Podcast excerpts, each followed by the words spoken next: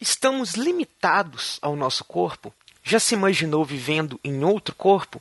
Seriam a mente e o corpo separados? E essa brisa, será que está no corpo errado? Bora saber. Aqui você pode. Pode brisar com Eduardo Filhote.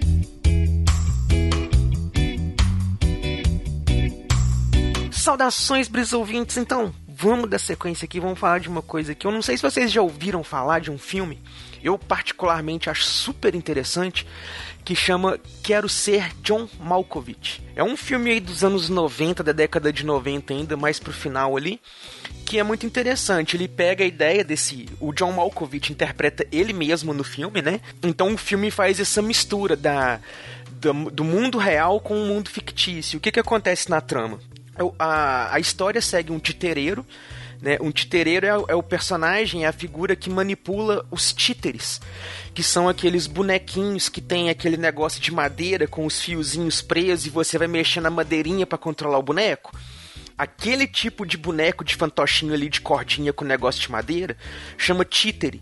E a pessoa que manipula esses bonequinhos é o titereiro. E aí, na história do filme, esse titereiro, ele queria muito ser famoso, é, é, ganhar vida fazendo a apresentação com os bonecos dele e tal, ganhar sucesso, aquela coisa toda. Só que ele nunca conseguiu, ele sempre é, é, foi fracassado, tem um, um, casamento meio ruim, a vida dele é bem ruim. É muito negativa a fase desse personagem. Até que um dia acontece um negócio muito estranho no serviço dele, que ele acha uma portinha, e no que ele entra nessa portinha, ele entra dentro da mente do John Malkovich então, assim, nesse primeiro momento, ele não tá controlando o corpo do John Malkovich, agindo ali dentro de nada. Ele está dentro da mente do John Malkovich. Então é como se ele fosse um passageiro dentro do corpo do Malkovich. Ele vê o que o Malkovich está vendo, ele sente o que ele está sentindo, né, as sensações físicas e coisa e tal, mas ele não consegue nesse primeiro momento controlar o corpo. E aí ele tem uma sacada muito genial, que ele tem essa sensação, ele conta para uma outra mulher, e aí eles decidem juntos fazer o seguinte, ó, e se a gente vendesse ingressos para as pessoas passarem um tempo dentro da mente do John Malkovich coisa e tal?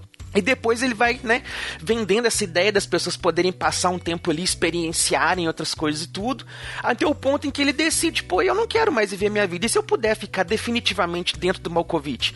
Até o ponto em que ele consegue fazer esse negócio, ele entra no corpo do Malkovich e ele passa a tomar controle sobre o corpo dele. Ele anula a vontade do Malkovich e se sobrepõe a ela. E aí passa, né, a, a essa segunda parte do filme aí passa a acompanhar a história dele tentando viver viver como o John Malkovich e aproveitando da fama dele, do sucesso dele e tudo mais. E aí esse filme traz umas coisas muito interessantes da gente pensar, que é justamente essa questão de você poder mudar de corpos, sabe?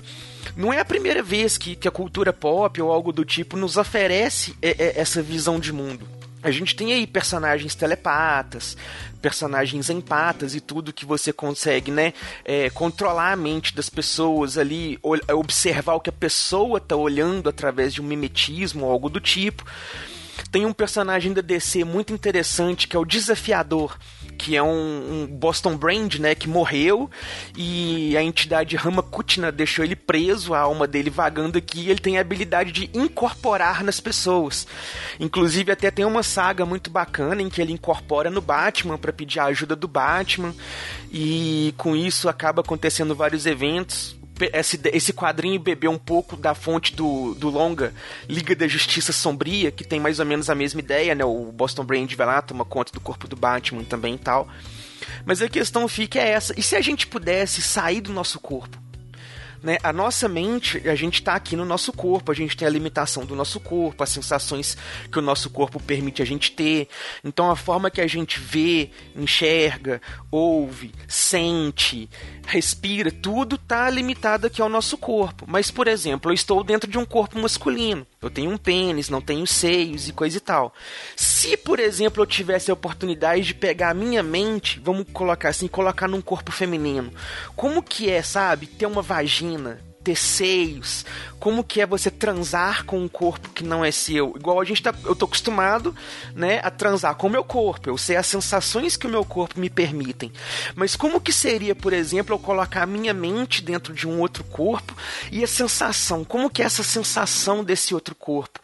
né? Como que é você fazer as coisas mais básicas com esse outro corpo?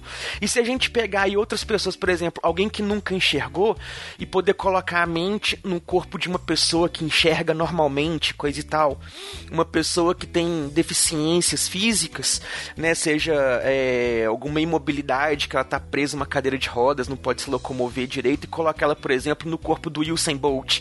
Aí a pessoa que não pode se locomover nem nada, de repente está no corpo de um dos homens mais rápidos do mundo. Imagina como que seria essas coisas. Vocês já pararam para pensar em, em, em, fazer essa experiência de como seria viver o mundo em outro corpo, em outra pessoa? A gente fala muito de empatia, de se colocar no lugar da pessoa, de tentar, né, é, entender o que a pessoa está sentindo, o que a pessoa está passando, o que a pessoa está vivenciando e coisa e tal. E assim, essa forma, né, isso que o filme Eu Quero Ser de Malkovich apresenta já dá essa ideia diferente, já te mostra que a empatia, né, é um nível extremo. Você não só apenas está entendendo o lado da pessoa, você está ali dentro do corpo da pessoa. Dessas duas formas diferentes, né? Uma você está apenas sentir sem você poder controlar o corpo ali mesmo, né? Você é só um passageiro dentro daquele corpo, ou você tomar realmente controle, tomar conta daquele corpo ali e seguir em frente. Eu acho esse filme fantástico. É uma coisa que eu fico pensando muitas vezes, né? Como que seria a gente poder trocar de corpo, trocar a mente, habitar em outro corpo, assim. E eu deixo essa reflexão para vocês essa semana. Vocês já se imaginaram em outros corpos ou em outras pessoas? Então pensem nisso aí pra gente conversar na próxima brisa. Valeu!